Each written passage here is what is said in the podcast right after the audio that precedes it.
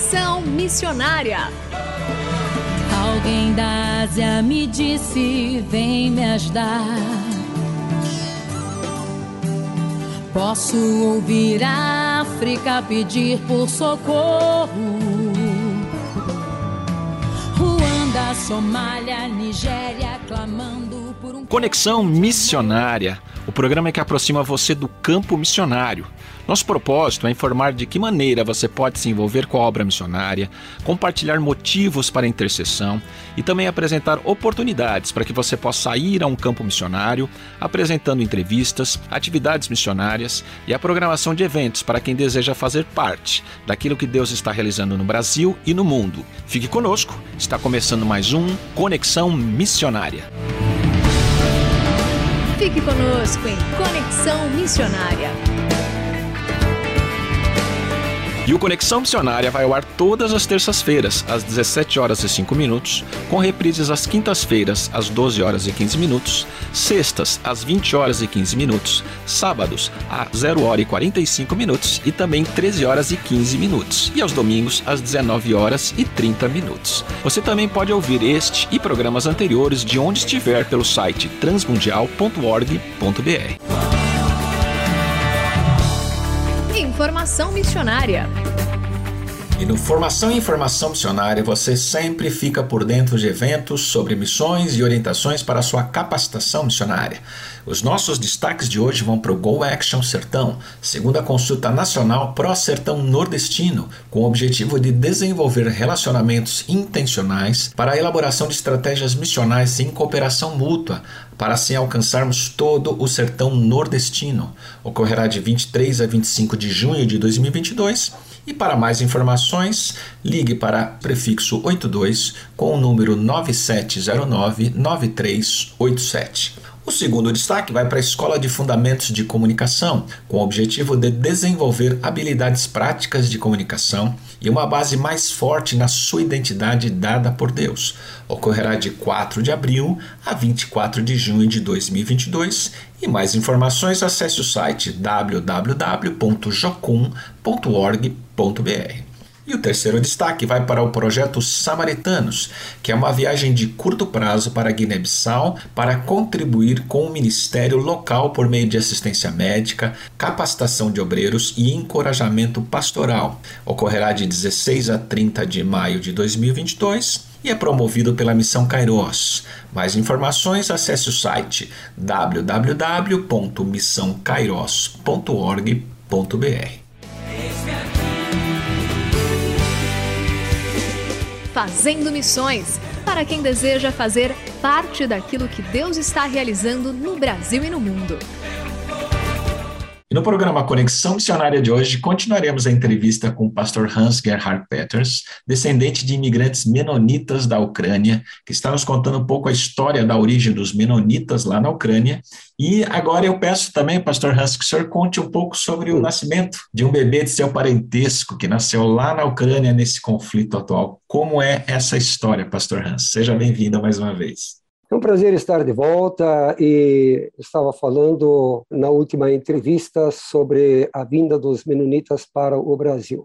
E hoje assistindo nos noticiários a saída, a fuga ou a tentativa, pelo menos, da imigração da Ucrânia para a Polônia, milhares de pessoas tentando encontrar um lugar nos trens. Eu lembro muito bem das histórias que meus avós contavam na época, eles saíram da Ucrânia depois de dias de viagem difícil, chegavam a Moscou e ali milhares de menonitas tentando visto de saída, aguardando e quando finalmente conseguiram os vistos, havia ali muitos que tentaram então embarcar nos trens que saíam de Moscou até a Alemanha. Só que os trens naquela época não eram os trens como nós vemos hoje, confortáveis, poltronas e assim por diante eram simplesmente trens de carga onde as pessoas entravam, não havia banheiro, não havia nada, não havia assento, mulheres com crianças, tudo colocado lá para dentro. Quem conseguia embarcar, embarcava para então poder sair. E a maior liberdade, maior expressão de alegria quando eles passavam por aquilo que era chamado o Portão Vermelho, que era a divisa da Rússia com a Polônia, para então poder entrar na Alemanha. Mas antes do trem partir, ainda algumas autoridades chegavam e diziam o seguinte: esse vagão desengata, ele fica para trás, esse outro pode partir. E aqueles que ficavam já estavam dentro dos vagões. Foram mandados para a Sibéria, campos de trabalho forçado. Havia casos de famílias que foram separadas porque alguém conseguiu entrar num vagão, outro no outro, e assim foram separados. Então, olhando isso hoje, me faz lembrar muito aquela época bem parecida. Com relação a um bebê que nasceu, nós ainda temos parentes hoje lá na Ucrânia, e é, menonitas em torno de 540 que continuam vivendo lá. Mas eu tenho um bisneto de um irmão do meu é, avô, que ainda eles moram lá, e a criança nasceu agora durante essa guerra. Uma criança nasceu nos porões de um hospital na cidade de Kiev, com problemas no coração. Inclusive, eu recebi um áudio há uma semana atrás pedindo que estivéssemos orando por aquela criança. E o nome daquela criança deram o nome de Herman, que era o meu bisavô materno, é né? mesmo nome para honrar esse bisavô.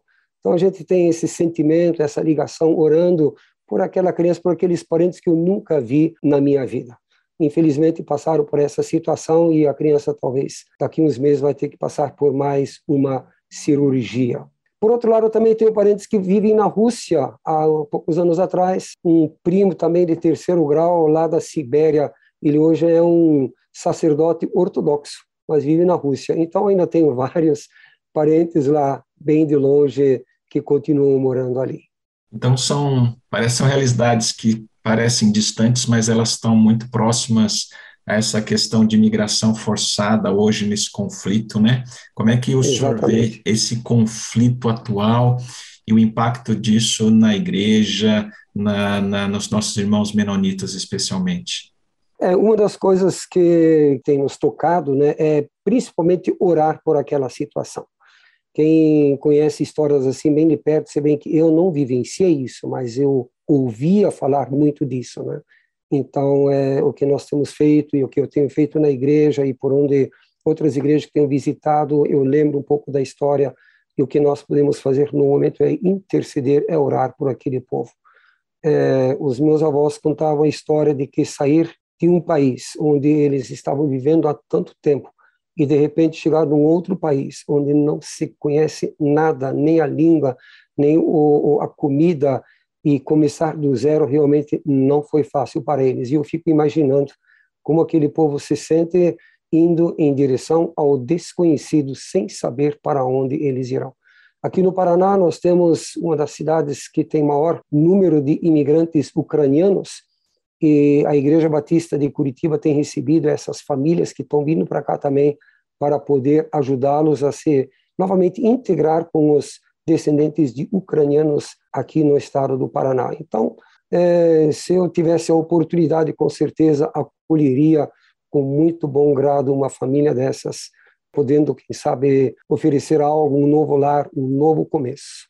E essa é a nossa função, né, como irmãos em Cristo. Muito bem, são histórias profundas aí, reais. E eu queria aproveitar, agradecer a sua participação e pedir que o senhor deixe uma mensagem final aos nossos ouvintes. Bem, é, diante dessa situação toda, o que é que qual é a lição que nós tiramos de tudo isso? Em primeiro lugar, temos que entender que Deus tem um propósito com tudo isso também. Né? Às vezes, na hora, as pessoas reclamam, é, nós, às vezes, na hora, não entendem o porquê de determinadas situações. Mas se nós confiamos em Deus. E, e esse foi o maior testemunho que os meus antepassados trouxeram, sempre confiando em Deus. E entendendo que, mesmo passando por todas aquelas dificuldades, Deus também tinha um propósito para com isso. Poderem dar o testemunho deles aqui no Brasil, poderem fundar igrejas, poderem promover um pouco a questão da paz, fazerem a diferença onde eles estão, Hoje nós temos milhares de menonitas também no Brasil, muitas igrejas estabelecidas pelos descendentes que vieram daquela época. Temos outras igrejas também fundadas por missionários norte-americanos, mas o testemunho que eles deram sempre foi exatamente esse: não reclamar, não achar que isso foi azar do destino, mas entender que Deus está no controle. Quando Deus está no controle, mesmo que a gente passe por dificuldades, no final vamos entender qual é o plano de Deus e agradecer a Deus por tudo isso. Essa foi uma lição que eu aprendi dos meus avós. Nunca reclamar, mas agradecer enquanto temos vida, enquanto temos comida, enquanto temos um lar e principalmente liberdade religiosa. Aproveitar isso. Pastor Hans, muito obrigado mais uma vez. Deus abençoe a sua família, seu ministério, a sua igreja e que muito Deus obrigado. continue abençoando todos os nossos irmãos ali na Ucrânia nessas lutas e também todo o povo da Ucrânia nesses conflitos tão tão uhum. intensos uhum. e tão perigosos aí. Muito obrigado mais uma vez, viu? Eu que agradeço pela oportunidade e Deus também abençoe esse seu ministério. Um grande abraço.